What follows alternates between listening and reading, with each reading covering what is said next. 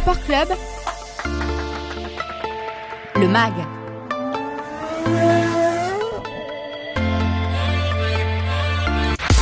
Eh ben salut tout le monde et très heureux de vous retrouver sur RJR comme chaque jeudi 19h-20h. C'est l'heure euh, du MAG, vous en avez l'habitude de ce rendez-vous, ça fait plus de 10 ans qu'il existe et on vous remercie de votre euh, fidélité. Aujourd'hui le programme est encore euh, bien chargé, bien intéressant. Restez avec nous jusqu'au bout, dans quelques instants on va parler préparation mentale. Tiens, vous le savez, c'est un rendez-vous mensuel qu'on vous propose dans cette émission avec notre préparateur mental. Il s'appelle Antoine Menet. Avec lui aujourd'hui on va parler d'une thématique qui est propre à beaucoup de gens qui nous écoutent là. Comment gérer son stress Alors c'est valable pour une compétition euh, en sport, mais c'est valable dans la vie de tous les jours évidemment. Comment gérer son stress? Eh bien euh, Antoine nous donnera quelques tips pour euh, bah, régler cette problématique. tout à l'heure on trouvera juste après Aslan qu'on aura plaisir à retrouver dans l'instant F1, notre fan de Formule 1 qui reviendra sur les 10 années passées par Mercedes. C'est vrai que c'est un peu la suite de la précédente chronique où on avait parlé de Brown GP. Ensuite Brown GP est devenu Mercedes et c'est l'occasion de parler de l'hégémonie, de l'épopée de euh, l'écurie Mercedes. Ensuite, on aura le plaisir d'entendre Eve Dubec. Eve Dubec, retenez bien son nom, c'est une jeune patineuse rémoise. Elle est licenciée au club de patinage artistique de Reims. Elle fait partie du Krebs de Reims également. Et alors là, elle a vécu 15 euh, jours très intenses. Elle est revenue euh, d'Italie avec une belle expérience du Festival olympique de la jeunesse européenne. Et puis la semaine dernière, elle était à Bordeaux pour y disputer les championnats de France junior. Et elle, en est revenue d'une belle médaille de bronze. On aura l'occasion de l'interroger évidemment sur ses expériences. Et puis on terminera l'émission comme d'habitude par un agenda. Qu'est-ce qu'il faut suivre? Qui il faut suivre? Et où d'ailleurs? Eh ben on vous dira tout. Alors je vous préviens, hein, c'est non exhaustif. Mais ce sera bien sûr pour conclure l'émission. Pour l'heure, on perd pas de temps. On va rentrer tranquillement dans cette émission. D'abord avec un peu de son. Et on revient juste après pour parler de préparation mentale neurooptimiste avec Antoine. A tout de suite.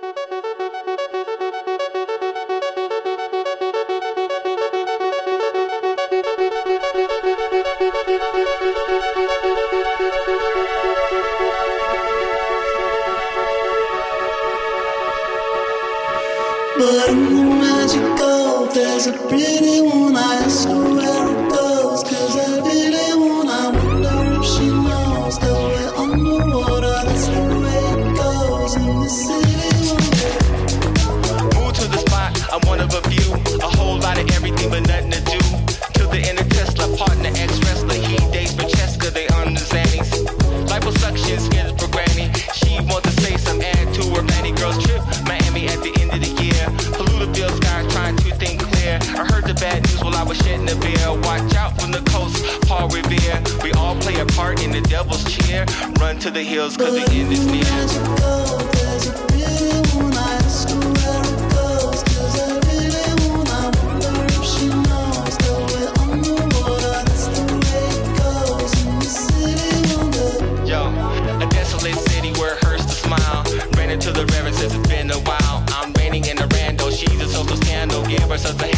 too much to bear. ABC boys ready to mayor like Sean. He's a writer, took on a dare. Now he's singing like a birdie, pulling on his hair. Trending on Twitter's what some of us live for. Branches skipping out, fucking revolving door. All of this a joke. Pauly Shore, bullshit keeps coming. Maybe I'm a matador. What are we living for? Are we are losing our minds?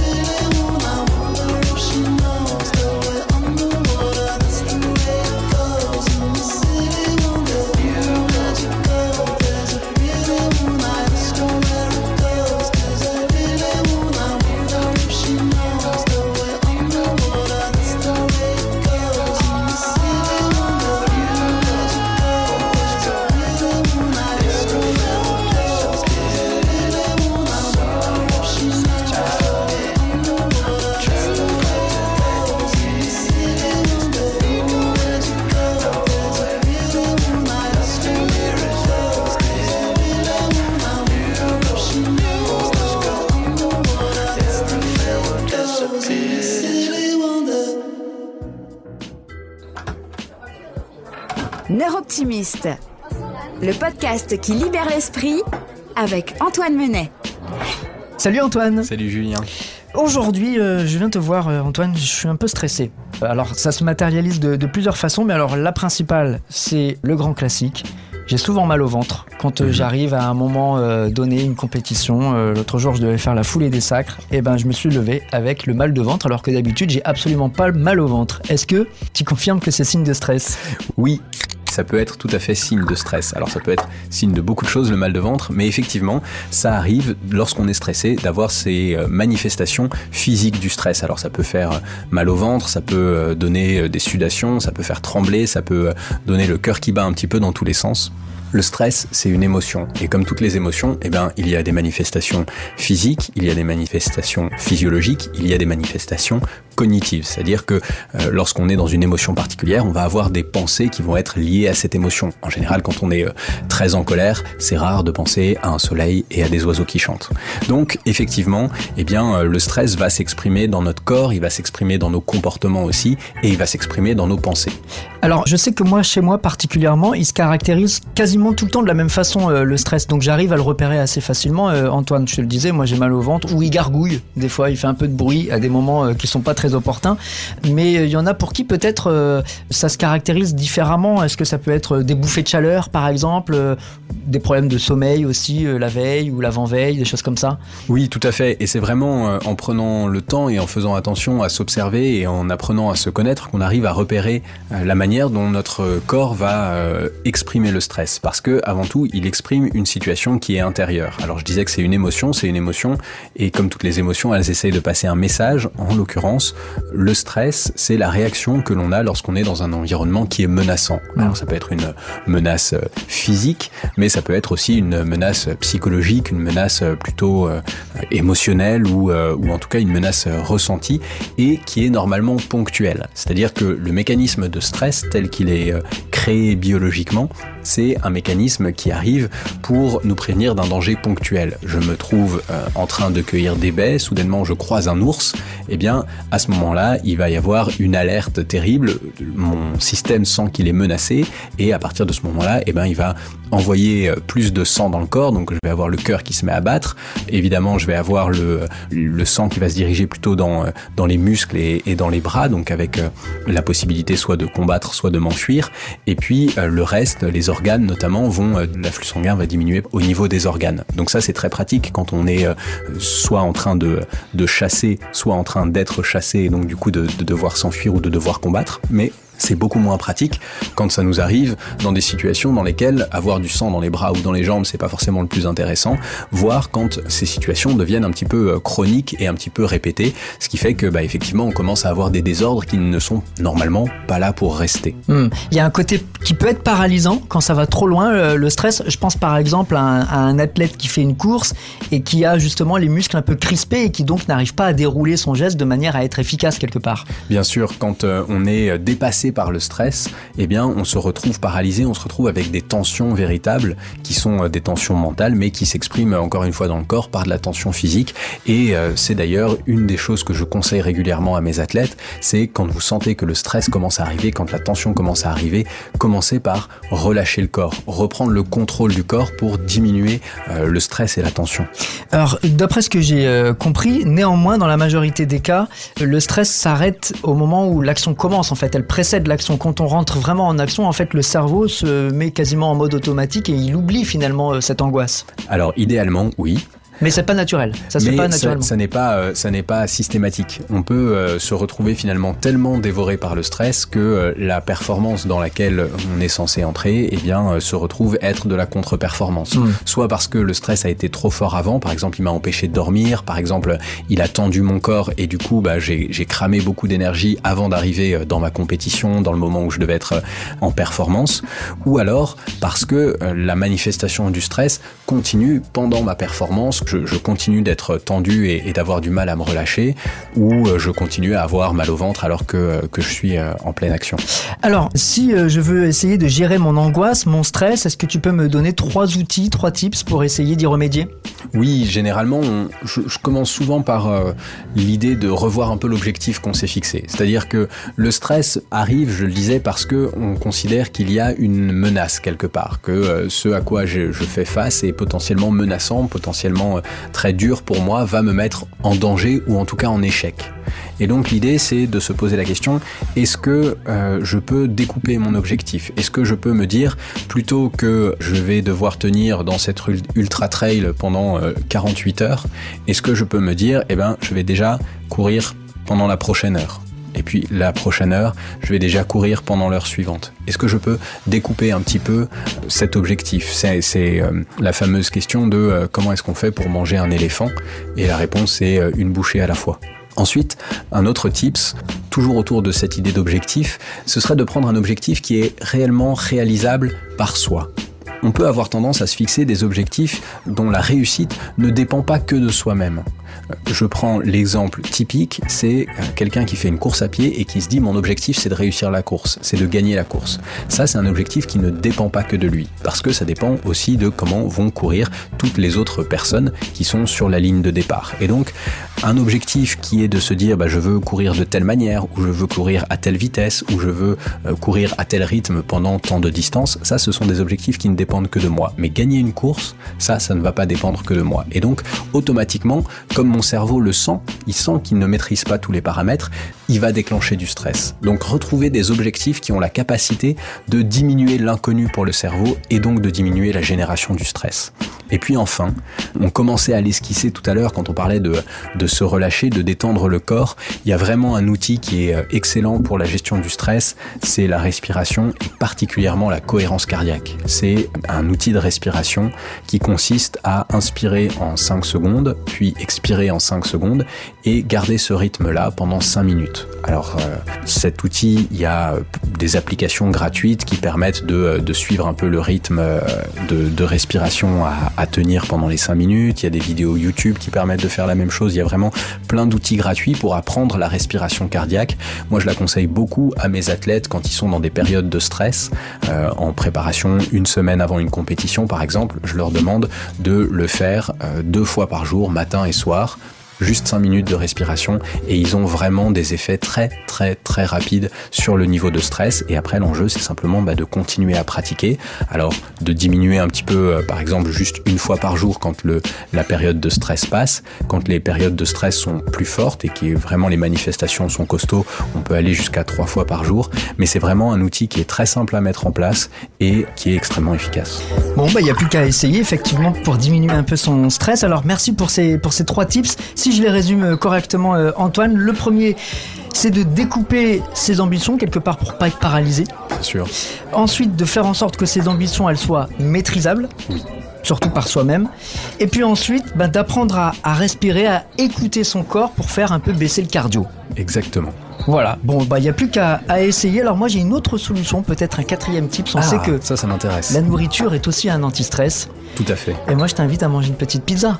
Allez sans en abuser avec plaisir Allons-y.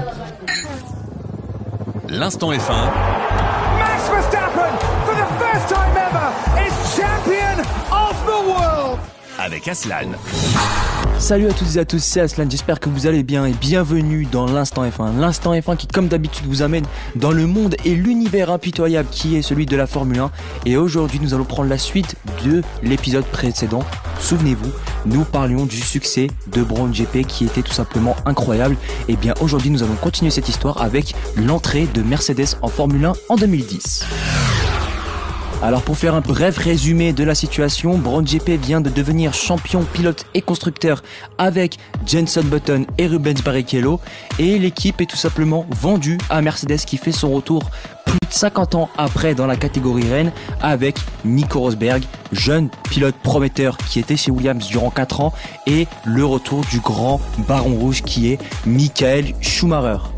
Allez, c'est parti, on va donc débriefer la première saison de Mercedes, donc en 2010.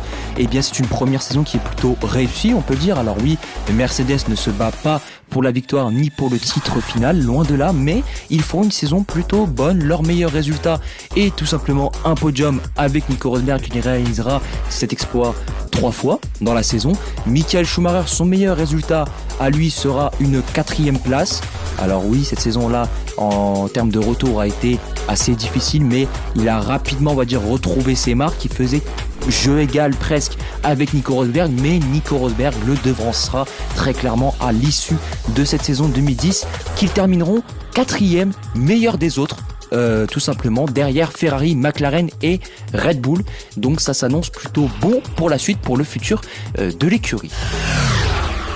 Allez, on continue donc avec la saison 2011, là où on attend un petit peu des confirmations de l'année 2010 qui a été plutôt prometteuse pour l'écurie allemande, gérée par Ross Braun qui est resté au poste de l'écurie malgré la vente de son équipe à la marque à l'étoile. Et c'est une saison qui est plutôt bonne. Il reste quatrième au championnat constructeur, mais avec moins de points marqués, 214 en 2010 contrairement à 165 en 2011. C'est une saison qui est plutôt bonne. Il reste quatrième au classement constructeur, donc ça va, ça aurait pu être pire. Mais cette fois-ci, pas de podium, pas de victoire, ni même de pole position. Ils en ont pas fait. hein. De toute façon, ils n'ont fait que des podiums en 2010, 3 comme je vous l'ai dit. Et là, cette fois-ci, on va passer à la saison 2012 qui commence très bien pour l'écurie allemande. Car Mercedes est dans le rythme pour ce début de saison. Ils se battent avec les meilleurs, ils se battent avec Ferrari, avec McLaren, avec Red Bull. Et ça commence plutôt bien puisque au troisième Grand Prix de la saison 2012 qui est en Chine, Mercedes fait un doublé en qualification. Première pole position pour Nico Rosberg avec Mercedes.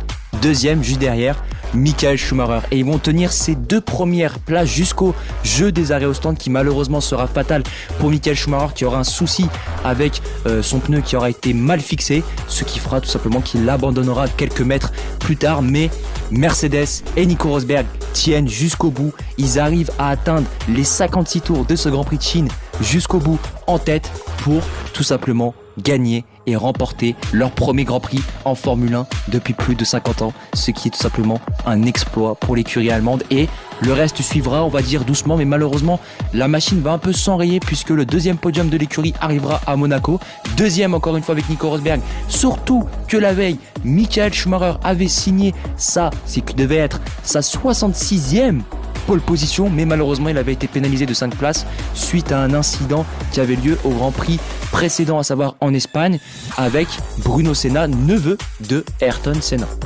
Et donc un troisième et dernier podium arrivera cette année-là à Valence. Et cette fois-ci, ce ne sera pas Nico Rosberg qui sera sur ce podium, mais bel et bien Michael Schumacher qui signera son dernier podium en Formule 1, puisque dans la même année, il annoncera mettre un terme à sa carrière pour de bon. Et les performances de Mercedes vont commencer à descendre, vont commencer à baisser. Et euh, même pour vous dire, ils vont perdre leur quatrième place constructeur qui sera chippé par Lotus qui aura fait une très très belle saison avec le retour de Kimi Raikkonen et l'arrivée du jeune Romain Grosjean. Et Mercedes fera tout simplement un grand coup cette année-là puisque sur le marché des transferts, ils vont signer Lewis Hamilton en provenance de McLaren. Personne ne comprend, c'est une rumeur explosive, c'est une annonce explosive. Lewis Hamilton qui quitte son concon qui est McLaren, McLaren qui se bat pour des victoires, qui se bat pour le titre malgré un manque de fiabilité et il rejoint Mercedes qui se bat pour le milieu du peloton. Il n'y a aucune garantie et c'est Niki Loda lui-même qui l'a convaincu et il lui a tout simplement dit mot pour mot si tu veux prouver à tout le monde que tu es un grand champion, fais-le chez Mercedes. Et Lewis Hamilton aura eu la sagesse de l'écouter. En tout cas, la saison 2013 va s'annoncer plus qu'explosive. Et donc en 2013, on passe de 3 podiums et une victoire en 2012 à 9 podiums et 3 victoires en 2013. Et surtout, Mercedes passe de la cinquième place constructeur à la deuxième. Ils sont vice-champions du monde constructeur derrière les intouchables Red Bull qui ont gagné 4 titres d'affilée de 2010 à 2013. Et un élément va marquer leur époque et va marquer le début de leur succès, c'est la révolution moteur. On passe des V8 qu'on a connu de 2006 à 2013 au V6 turbo hybride et ça va être tout simplement le début d'une ère victorieuse plus que réussie. Entre 2014 et 2021, il y a 8 ans qui séparent ces deux années. Et sur ces 8 années, Mercedes gagnera le titre constructeur 8 fois d'affilée. C'est un record et c'est du jamais vu. S'ajoute à cela 7 titres pilotes sur ces 8 années.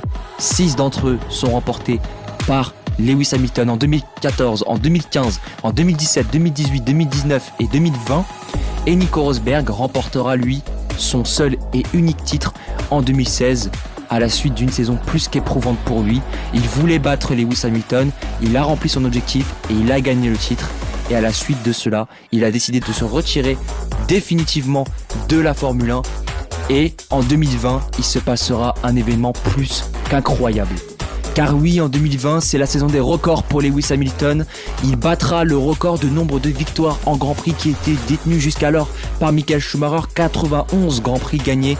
Il en est désormais à 104, mais surtout, il va égaler et atteindre un record que tout le monde imaginait inatteignable. C'est le record de nombre de titres le plus haut en carrière pour un pilote de Formule 1, détenu aussi par Michael Schumacher, 7 titres. Il égalera donc ce record. Souvenez-vous, c'était sur Canal+. Lewis Hamilton, champion du monde de Formule 1 pour la septième fois de sa carrière. Hamilton, vainqueur aujourd'hui. Mercedes, déjà champion du monde des constructeurs. Et Lewis Hamilton, légendaire, légendaire Lewis Hamilton. En 2021, une forte rivalité s'annonce entre Lewis Hamilton et Max Verstappen. Les deux leaders respectifs de leur écurie vont s'affronter dans une lutte intense pendant 22 courses du premier Grand Prix au dernier de Bahreïn à Abu Dhabi et au dernier Grand Prix. On va refaire l'histoire très brièvement. Lewis Hamilton mène de bout en bout son rival Max Verstappen qui est derrière à plus de 10 secondes.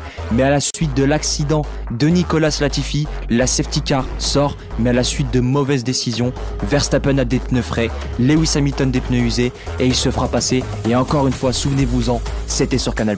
C'est parti Il reste 5 km Il est sorti large, Lewis Hamilton Oui, il va avoir beaucoup de mal, il doit soigner, évidemment. Il y va ici, à l'intérieur. Attention, il est passé. Verstappen est passé. Il est passé. Il est en train de redevenir potentiellement champion du monde. Mais il reste une autre ligne droite. Il reste une ligne droite supplémentaire. il zigzague, il n'a pas le droit de zigzaguer, attention Roue contre roue, il est toujours à l'intérieur, Verstappen. Et on est dans la partie sinueuse, incroyable. Le titre qui va se jouer ici, c'est fou, c'est fou ce qu'on est en train de voir. Il est parti, Verstappen. Attention, le dernier virage. Max Verstappen est champion du monde. Max Verstappen, incroyable.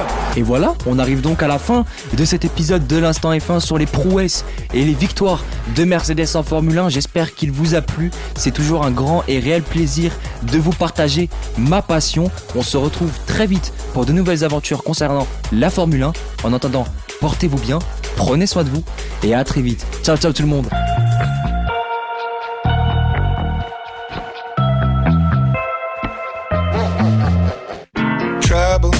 Is in the rocky waters. Hide away your sons and daughters. Eat you alive. Levels. Better put your head on swivels. Dancing with the berry devil. Butter tonight. You think you're better than them, better than them. You think they're really your friends, really your friends. But when it comes to the end, to the end, you're just the same as them, same as them.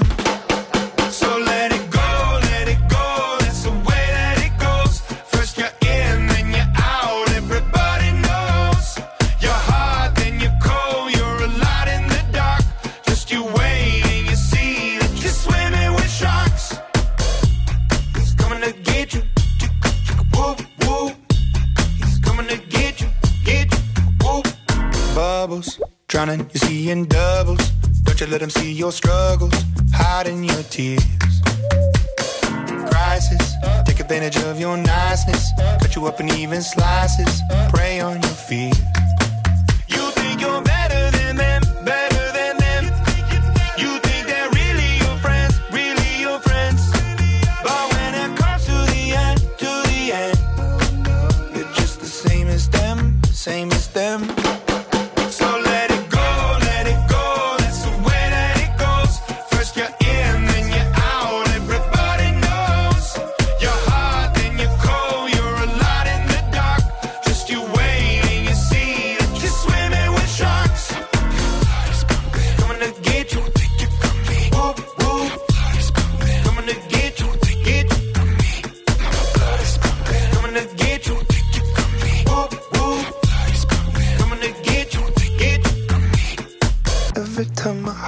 Is. I can feel the recipe. I wonder if my day is coming. Blame it on the entropy. My blood is pumping. I can see the end is right in front of me. Don't take it from me. I could be everything. Everything.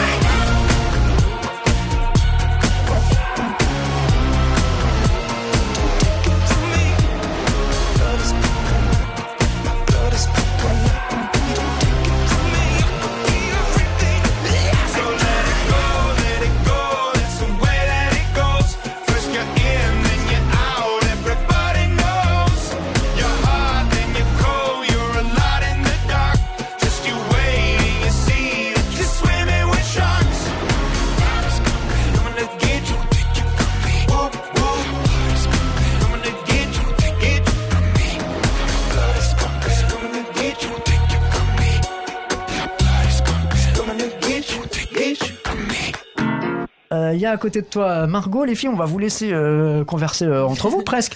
Euh, juste rappeler avec ce joli sourire que bah, ça va plutôt bien. Donc top 10 euh, au Foge, hein, c'est comme ça qu'on dit, en, en Italie. Et donc là, ce week-end, top 3. Donc c'est plutôt, c'est plutôt pas mal. Je lance Margot juste en te demandant un petit peu si tu es plutôt satisfaite là, des jours qui viennent de passer. Hop, je lui raille sa ah. première question et ensuite je lui laisse poser les autres.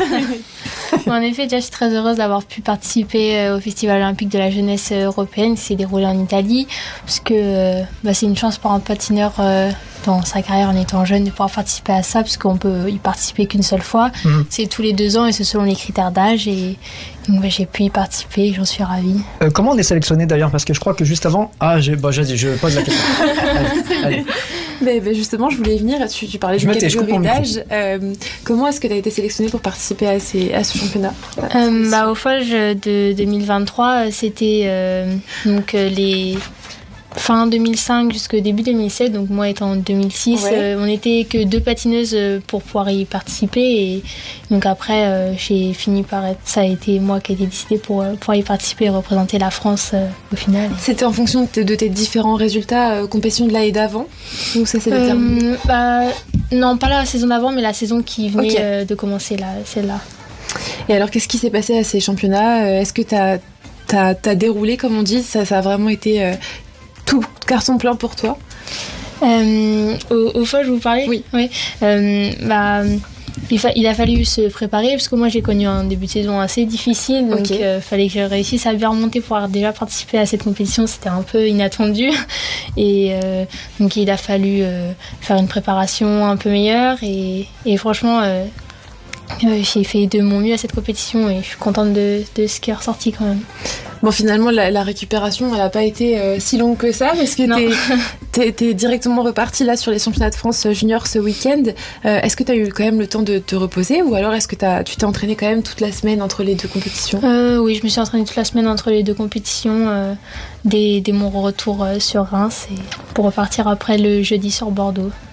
Ok. Voilà. Patinoire Mériadec, là où il y a le hockey qui joue d'habitude. Grande patinoire. hein. Oui. C'est impressionnant, non ça, ça change par rapport à Reims un peu. Ouais, elle est plus grande euh, que Reims. Il me semble un petit peu. Il y a les gradins tout autour. euh, c'est un peu plus Exactement. impressionnant. ouais. Ouais. Il y avait du monde?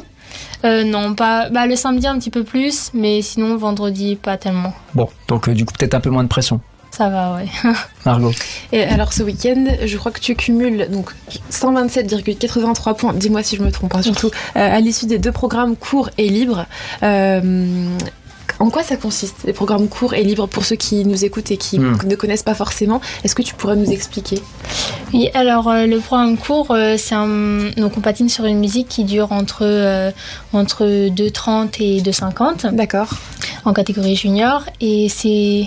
Il y a. Que je dis pas de bêtises, 3, 6. Euh, On fait des battes en direct. éléments. Sept éléments euh, dans le programme court.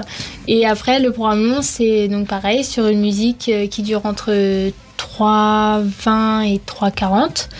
Et euh, où on a 11 éléments dans le programme, donc euh, techniques et artistiques euh, sont mélangés. Ok, donc ça fait vraiment beaucoup de- d'entraînement, j'imagine Oui, c'est beaucoup de- d'entraînement bah, euh, parce qu'il faut travailler sur euh, le cardio et aussi euh, Oui. physique et, et tout ce qu'il y a autour. Et notamment, donc ces, ces championnats de France, tu les préparés depuis combien de temps, par exemple? Mais en fait, on se prépare surtout pour chaque compétition au fur et à mesure, pas forcément pour une compétition qui arrive en fin d'année. On, on déroule les compétitions au fur et à mesure de l'année. Et pour apprendre euh, une chorégraphie, euh, il te faut combien de temps Une chorégraphie de 2 minutes 30, euh, admettons, il te faut, combien de temps pour, pour à peu près la, faire bah, en fait, on travaille avec une chorégraphe en début de saison et donc sur plusieurs mois. Et en fait, toute l'année, on peaufine un peu les programmes au fur et à mesure. Et donc, c'est un travail. Après, donc, donc la, chorégraphie se fait en, en quelques mois et ensuite, on garde la même pendant toute la saison. Enfin, Ok. Et tu et tu t'entraînes euh, avec cette choré justement à chaque entraînement. D'ailleurs, combien d'entraînements tu fais dans la semaine qu'on- Euh, dans la semaine, je fais deux entraînements par jour et je fais 18 heures euh, sur glace par semaine et plus euh, les euh, hors sol à côté. Ok. Le fameux. Ah oui, parce qu'on les imagine toujours, euh, c'est un peu comme euh, Amélie qu'on imagine toujours dans un bateau, tu passes pas ta vie euh, sur une Oui. patinoire, sur la glace. Oui, c'est quand même assez logique. On préfère le rappeler parce qu'on ne sait jamais, tout le monde ne connaît pas la discipline. Euh, par rapport au cumul de points justement, euh, il y a une note artistique et une note technique euh, en patinage. Euh, laquelle est la plus dure à obtenir et toi, enfin pour toi, qu'est-ce qui est le plus dur à travailler? Enfin souvent c'est la technique, mais qu'est-ce que t'en penses toi Bah, les deux notes sont très importantes. Au départ, quand on est plus petit, euh, souvent on, se base seulement sur les notes techniques et tout, mais après, on se rend compte, euh, plus on arrive dans le patinage euh, en plus haut niveau, la, la note artistique compte énormément. Et donc, les deux sont vraiment très importantes et il faut travailler autant sur l'une que sur l'autre. Ok. Euh, et depuis combien de temps justement euh, tu pratiques euh, le patinage? Bah, moi, j'ai commencé à l'âge de 4 ans, donc euh, ça fait 12 ans Ok. maintenant. Oh là là. À l'ancienne. Non. Et euh, on commence les championnats tout de suite euh, en, en patinage ou est-ce qu'on commence justement qu'avec des entraînements? À quel âge t'as commencé la compétition toi par exemple? Euh, j'ai commencé à 6 ans la compétition. Et euh, donc euh, d'abord, de toute façon, c'est pur plaisir quand on est Ouais. petit, hein, bien évidemment. Et puis après, euh, c'est quand les coachs ils voient qu'on qu'on peut avoir un potentiel, on commence aussi à faire des petits programmes, des petites compétitions fédérales. euh. C'est les encadrants d'ailleurs qui te font comprendre que euh, ben, tu as du potentiel et qu'il faut continuer de travailler pour le développer ou finalement toi-même tu prends conscience qu'au-delà de la passion et du plaisir que tu prends sur la glace, tu dis tiens, euh, j'ai testé une figure, ça fonctionne, je vais peut-être en essayer une plus dure. En fin de compte, les deux, parce qu'on est, bah, on est poussé par nos coachs euh, et euh, après nous on suit et au départ, euh, bah, quand on est plus jeune, forcément, on- n'a pas de, on n'a pas tout ça en tête sur la suite et on voit les grands, mais on se dit pas qu'on va être là. Mais après, c'est nous aussi, on commence à réaliser au fur et à mesure. Ouais. Et là aujourd'hui, tu te dis faut aller jusqu'où maintenant? Bah, les JO, ça reste une. euh, Ah, Alors il y a deux ans de décalage hein, euh, avec les jeux d'été hein, pour l'hiver. oui, donc, euh, exactement. euh, un peu un peu travailler. Mais c'est vrai que tu fais partie du, du fameux trio dont on parle tous euh, ici à Reims en, en patinage avec Laurine et, et- et Lola. Euh, on avait reçu Malika hein, en début de, de saison qui nous disait que jusqu'à maintenant vous aviez euh, l'occasion de travailler souvent un peu ensemble et là vous avez Mm. des programmes qui sont un peu adaptés en fonction de, de chacune. Oui, après on n'est pas sur les mêmes compétitions non plus, donc c'est pour ça euh, qu'on. Moi, par exemple, là, il me reste quelques compétitions qui ne sont pas forcément très importantes, euh, contrairement à Laurine qui après va aller au championnat du monde junior. Du coup, elle continue bien de se préparer. Donc, donc voilà. Alors, on arrête tout. On est en direct, les gens n'ont pas l'image, mais Valentin, qui est présent avec nous euh, via, via Skype, hein, vient de m'envoyer une vidéo. Je la montre à, à Eve. C'est un petit garçon qui avec une petite cravate tout mimi. C'est lui, c'est Valentin. Il a fait du patinage. C'est incroyable. C'est- Alors, eh, Valentin, explique-nous cette anecdote. Qu'est-ce qui s'est passé? Quel retournement de situation hein, pour finir au basket après comme un bourrin. Ouais, j'ai fait du patinage artistique à Charleville-Mézières, c'était incroyable quand j'étais jeune. Mais t'as vu, euh, je pense que t'es en train de voir euh, ma performance, c'est génial. Hein Et le petit tourniquet sur soi-même et tout, franchement, c'est propre. Je la, je la remets pour. euh, euh, tiens, je te donne le téléphone à Eve. Elle va me mettre une petite note sur la performance. Tiens, attends, je te le donne. Elle peut, elle peut. Elle peut. Hop, alors là, faut que. Petit tourniquet, et la petite cravate, c'est incroyable. Euh, Ah, un- tout est là, tout est là. Quel- débrouille pas mal, hein. Ah, c'est pas mal, hein, elle dit Eve. hein. T'as quel âge là-dessus? Bah, je sais pas, je Petite pense pirouette. 4-5 ans, 4-5 ans, 5 ans, ouais. Bah voilà, donc euh, incroyable. Alors qu'est-ce qui s'est passé euh, Oui, entre t'as arrêté? Bah, Quand on est doué comme ça, t'avais une carrière devant toi, Valentin? Non, mais parce que je faisais du basket en même temps, et puis en fait, j'ai. Après le patinage artistique, je suis parti faire un peu de hockey sur glace, puis à un moment, il a fallu faire un choix parce que football, basket, hockey sur glace, c'était un peu. Un peu trop quoi, donc du coup j'ai arrêté le hockey sur glace et j'ai arrêté le foot et je me suis mis au basket complètement. Bon, tu nous diras qui a choisi la cravate, hein? Ah, ça devait être ma mère, je pense. La maman, bon bah on salue maman, euh, on salue la maman de Val. c'est vrai que les, on parle souvent des, chorégraphies, mais on peut parler des, tenues. Ça a un impact ça sur le jury? Est-ce qu'on choisit, je sais une couleur de tenue, on choisit une couleur, un ton parce que on sait que le jury préfère ou pas du tout? Euh, on fait pas en fonction du jury, mais en fonction en effet par exemple de la musique sur laquelle on patine. euh, le costume faut qu'il soit un peu en Ouais. 'Effectivement. Mais on, on se dit pas parce que euh, c'est le jury qui met les points, donc le but c'est de Oui. séduire le jury. Oui, exactement. Et on, C'est et on, on arrive à être focus euh, dans ce, dans ce sens-là. Est-ce que, par exemple, est-ce qu'on arrive toujours à avoir le sourire euh, Moi, ça m'épate tout le temps que ce soit toutes les disciplines artistiques, la gym, le patinage, etc. Euh, Il faut toujours avoir le smile. Pas, pas forcément toujours. Hein. euh. Ah, je sais pas, moi j'ai l'impression que vous fait- rigolez tout le temps. Bah après, ça dépend, c'est sûr, il faut avoir un, un bon mental pour, euh, par rapport à la prestation qu'on peut faire. Euh, Si c'est négatif, il faut réussir à, à pas quand même dégager toutes ces émotions. Et, et quand c'est positif, euh, c'est cool après. Bah oui, parce que ça arrive à un moment, euh, bon, euh, rater une figure, euh, rater euh, un enchaînement, c'est possible. Et tout de suite, il faut se focus. Là, tu parlais de, de, de mental, tout de Mm. suite euh, de, de switcher, de se dire bon, le programme n'est pas fini, il faut d'abord que je finisse ce que j'ai Voilà, à faire. c'est ouais. Bah, c'est facile à dire, mais Oui, quand on fait une chute, après, il faut savoir euh, continuer et faire la suite de, de ce programme parce que c'est jamais fini. D'ailleurs, quand ça arrive, bon, ça arrive à tout bon patineur, toute bonne patineuse, euh, on n'est pas décalé après avec la musique on se, re- on se recale tout de suite? Faut, faut se relever très rapidement parce que la, la mu- la musique euh, défile, euh, donc euh, faut pas perdre ça m'a toujours épaté ça. Mais ou comme une gymnaste euh, en, en gymnastique euh, rythmique, elle perd le ballon ou le ruban, tu sais. bon, après la musique c'est terminé. Enfin bref, bon, on n'est pas là pour parler de, de, de gym. Margot. Ben oui, du coup, merci Val pour cette petite vidéo. Incroyable, ça- hein, franchement, euh. Vraiment. Et puis, ça m'a donné du coup ma prochaine question. Est-ce que tu t'as as une figure préférée? Parce que j'ai vu Ah. qu'il y avait, il y avait une liste de figures Ah impressionnantes oui, les quand même. loots, les machins. Ouais, il y a que des noms aussi euh, que, impressionnants que je ne Bah, connaissais en fait, pas. Certains. les, les noms des figures sont donnés par leurs créateurs, en fait, ceux qui ont fait la première figure oui, souvent. c'est ça, presque. Bah, moi, personnellement, euh, donc ça a plutôt un saut, c'est le triple boucle. ok. Alors explique-nous en gros comment, comment ça se passe, parce que les sauts de car. euh, Exactement. enfin, Il y a des sauts de quart et des sauts piqués. euh, donc, bah, les sauts piqués, c'est quand on pique pour prendre notre Le patin impulsion. dans la glace, euh, voilà. c'est ça. Et les sauts de euh, bah, c'est quand on prend une quart dedans ou dehors pour prendre l'impulsion. Voilà, donc on incline un petit peu le- Voilà, c'est le, ça. le patin, le Oui. pied, euh, pour pouvoir euh, sauter. J'ai tout compris. Il faut savoir, alors on, on salue Malika quand même, euh, ta coach, Oui. qui vient régulièrement dans cette émission. Et si je révise pas avant, bon, elle est exigeante, hein, Malika, et on la salue, on lui fait un gros bisou. Euh, Elle va me disputer, elle m'a dit non, t'as pas écouté la dernière fois. Margot. Euh, Qu'est-ce qui vaut le, le plus de points, euh, justement, euh, en général? Dans, dans, dans les chorégraphies que tu peux faire Quelles sont les figures qui valent le plus de points Euh, c'est assez. Bah, c'est les combinaisons de sauts. Quand on en enchaîne euh, plusieurs. Donc des combinaisons de sauts euh, donc pas sur les euh, triples avec des triples sauts, Ah ouais. euh, celles qui valent le plus de points. T'enchaînes les deux, triples par exemple euh, déjà Euh, moi je le travaille les triples triples mais je sais pas encore euh, très bien le faire. C'est intéressant parce que tu appartiens à une génération là de, de filles, en France en tout cas, parce qu'on sait qu'il y a des nations fortes hein, dans le patinage artistique. J'ai l'impression que là, il y a une génération, c'est super fort. Le, le- le patinage artistique féminin, il a ultra progressé, j'ai l'impression. C'est vrai qu'en ce moment euh, les filles de notre âge dans les autres pays et les autres nations elles sont assez fortes. Non, mais il y a- il y, a des trucs qu'on voyait avant euh, juste euh, aux Jeux Olympiques. Maintenant, tu les vois dans, les, dans des Ouais. catégories euh, un peu euh, ouais. moins relevées et tu te dis, bah, c'est quand même costaud pour aller euh, bah, jusqu'à ton niveau, quoi. Exactement. Ça veut dire qu'il faut travailler encore plus. euh. Oui, c'est ça. Margot Euh, Est-ce que tu as une, une habitude avant une compétition Euh, Un truc Ah. fétiche un a- ou alors un aliment que tu manges tout le temps euh, pour te, pour te routine. chance en fait? Est-ce que tu as une routine ouais?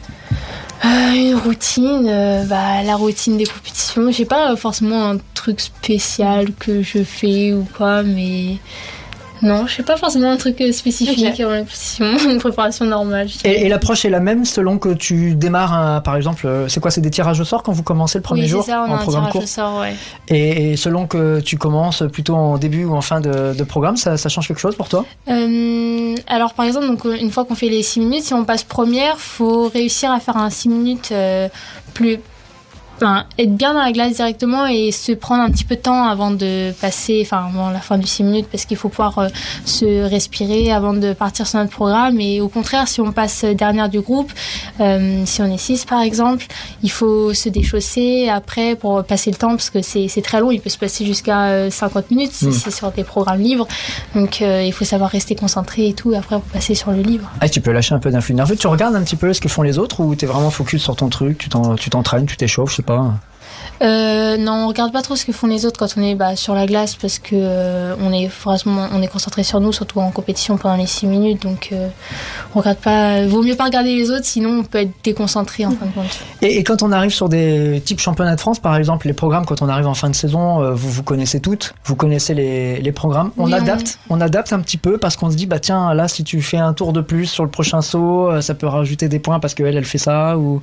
Non, souvent on, on reste sur nos programmes qui sont euh, faits parce que c'est beaucoup de travail si on décide de rajouter un triple saut en plus. euh, Bah, on se rend pas compte, euh, nous, hein. C'est oui. c'est que intéressant que t'en parles. ouais. Oui, oui, puisque bah, ça demande euh, aussi une euh, certaine force euh, bah, physique et même au niveau du cardio. Ça se travaille euh, beaucoup les programmes euh, sur, sur les entraînements. Donc euh, on fait avec euh, ce qu'on a décidé de faire et après on voit en fonction de ce que les autres font et nous aussi. Margot Euh, au niveau euh, de, tes, concurrentes, justement en compétition, toi qui, qui fais du patinage depuis 12 ans, euh, j'imagine que tu as dû rencontrer plein. Et est-ce que finalement c'est toujours les mêmes que tu rencontres chaque année ou quasiment? Ou alors finalement ça change tout le temps?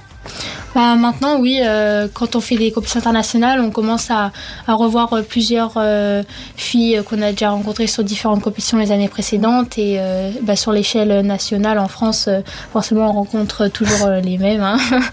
Et, Bon, d'ailleurs, comment t'as vécu? Donc, on, on rappelle quand même. Donc, toi, tu fais médaille de bronze hein, ce week-end à, à Bordeaux, mais c'est Laurine qui fait qui fait l'or, Oui. et c'est Clémence, Clémence Mendy, oui. qui, qui fait qui fait deux. Bon, c'était. On sait que souvent il y a des favorites, etc.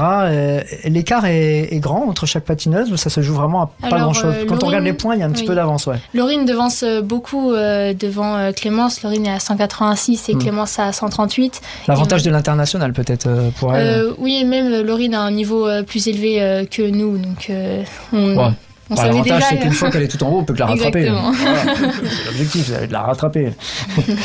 Donc, et sinon, après, c'est c'est assez, c'est assez Bah, ça. hum, après, euh, il y a Clémence qui est à 138 et moi à 135. Et ensuite, ça descend à, à 118 euh, pour la quatrième. Et, voilà. On, on a l'impression que le, le libre est quand même déterminant. Euh, Tout à l'heure, euh, Marco te posait euh, la question. Euh, Il y, a, y a des remontadas euh, quand on réussit bien son programme euh, Oui, sur le deuxième vrai. jour, c'est Oui, assez vrai, impressionnant. parce que dans le programme court, il y a deux sauts qui sont obligatoires et euh, et le dernier après, bah, on n'en a qu'un seul pour faire la combine de saut. Donc en fin de compte, si on rate le saut, ce qui m'est arrivé d'ailleurs ce week-end, on ne peut pas mettre la combine et ça enlève pas mal de points parce que on n'a pas les points de la combine de saut. Et après sur le libre, on bah il y a que on va dire deux éléments qui sont obligatoires donc euh, après on peut mettre un- on est libre bah, des choix des sauts si on veut mettre des triples des doubles qui rapportent plus ou moins de points Marco parlait tout à l'heure euh, de plaisir, d'ambition, de tes débuts, etc. Est-ce qu'à mesure que bah, la compétition euh, grandit en importance, en enjeu, on trouve le, le même plaisir ou parfois, euh, j'ai envie de dire, l'enjeu, la pression prend un peu le pas sur le plaisir qu'on a sur la glace?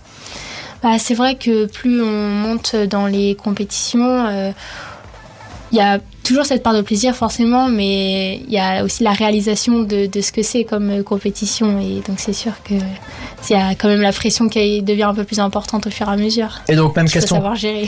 qu'à Amélie tout à l'heure, est-ce qu'il y a un moment tu te dis, bon, j'ai pas envie d'y aller, moi, à la patinoire aujourd'hui?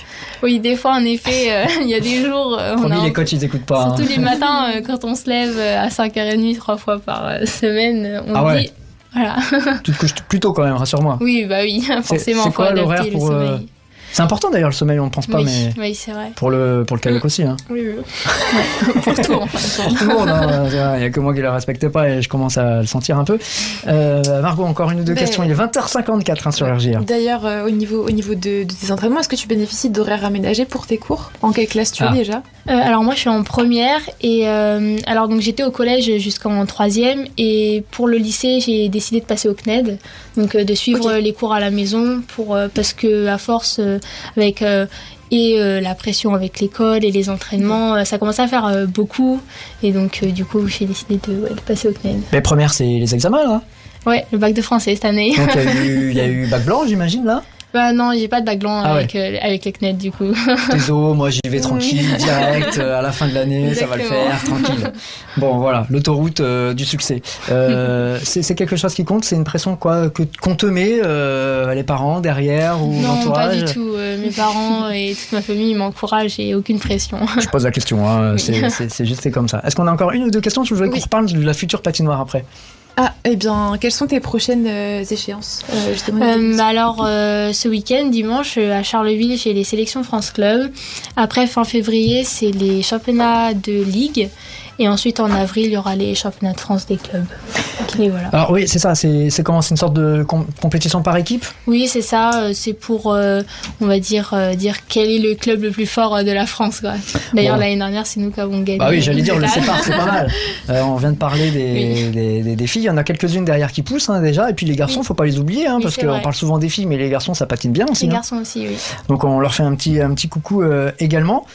Dernière question, c'est fini pour moi. Alors, parce qu'on a parlé des investissements pour la ville de Reims, euh, Oui. pour le, le kayak et pour plein de gymnases. Et alors, la grande annonce, celle qui a vraiment surpris euh, tout le monde, et euh, j'ai vu ta présidente Marie Lège qui était alors des étoiles dans les yeux, dis donc, hein, à la fin de l'annonce, il va y avoir une nouvelle patinoire à l'horizon euh, 2030. Alors, 2030, ça te fait quel âge, toi, pour euh, 2030 2030, euh, Ouais. c'est En- vraiment, c'est session maths aujourd'hui. Hein.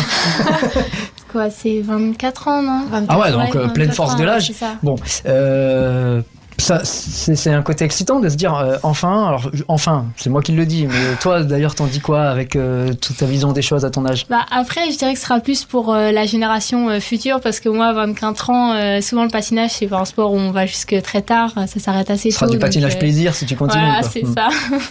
donc ce sera plutôt pour la génération future, mais c'est vrai que c'est un, un bon projet et c'est cool que la ville s'investisse aussi dans des patinoires comme ça. Vous entraînez Albert 1er c'était Aujourd'hui, les, les conditions, c'est quoi? C'est quand même pas mal par rapport à ce que vous avez connu. Oh, ça change de barreau quand même. hein. Oui, c'est sûr. Bah, ça reste euh, une patinoire provisoire qui est devenue euh, définitive à l'heure premier. c'est bien de le rappeler. Donc ouais. euh, des fois, il faut s'adapter aux conditions parce que la patinoire s'adapte beaucoup au climat extérieur. Donc il fait soit très froid, soit très chaud. La glace peut avoir des problèmes, mais ça reste une, une infrastructure plutôt pas mal pour nous nous entraîner. Très intéressant d'ailleurs. C'est vrai que là, on annonce par exemple, je le disais tout à l'heure, quelques températures négatives là pour le- les, les- matins, les fins de Mm. journée aussi. Du coup, ça a un impact dans votre façon de patiner, par exemple, ou en tout cas dans la façon dont vous devez vous adapter à la glace.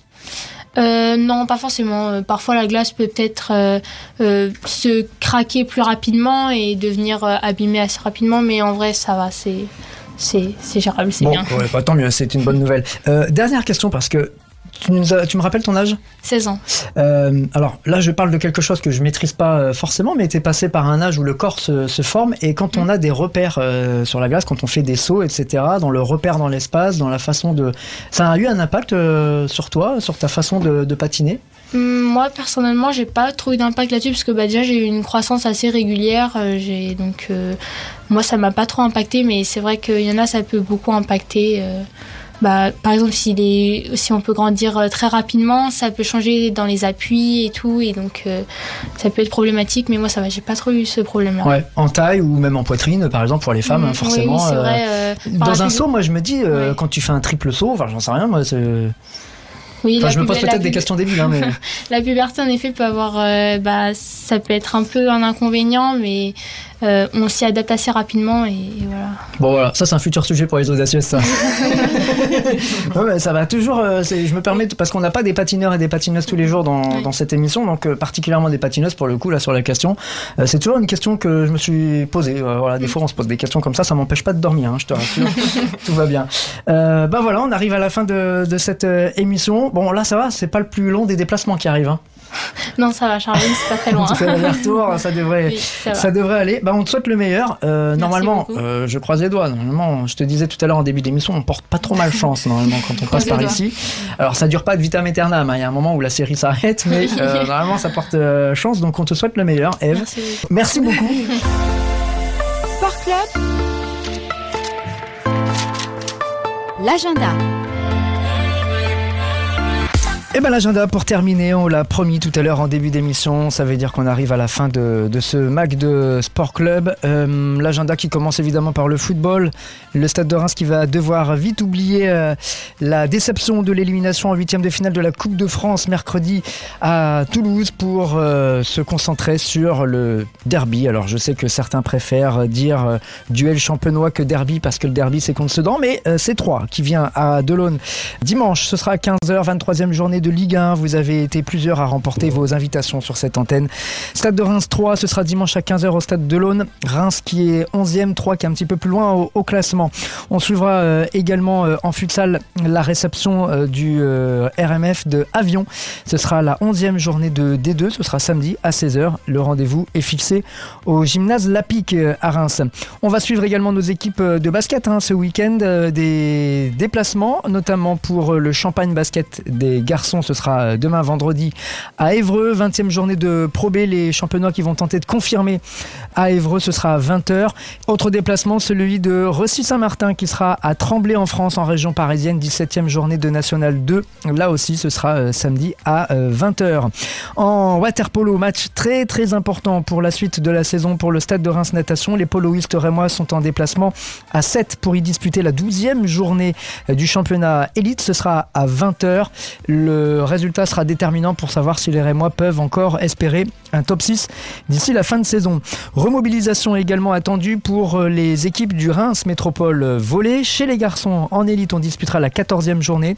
Les Rémois sont en déplacement à Narbonne. Euh, Ce sera à 20h le coup d'envoi. Les filles, elles, euh, tenteront de faire du mieux possible euh, en région parisienne face à Porte de l'Essonne. On disputera la 13e journée de National 3.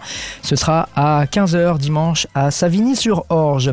Pour voir du sport ici à Reims, il faudra aller à Renétis samedi soir au complexe Renétis. Il y a le Reims Champagne Handball qui va recevoir Chevigny-Saint-Sauveur.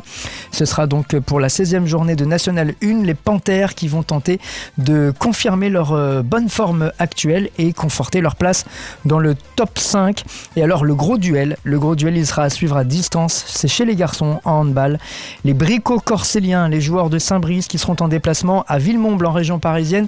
Villemomble leader avec seulement deux points d'avance face à Saint-Brice, ça veut dire que la place de leader est en jeu. Euh, Lors de cette 13e journée de National 2, ce sont les deux favoris de la poule et euh, bah, il n'y en aura qu'un qui montera à la fin, ou Villemomble ou Saint-Brice.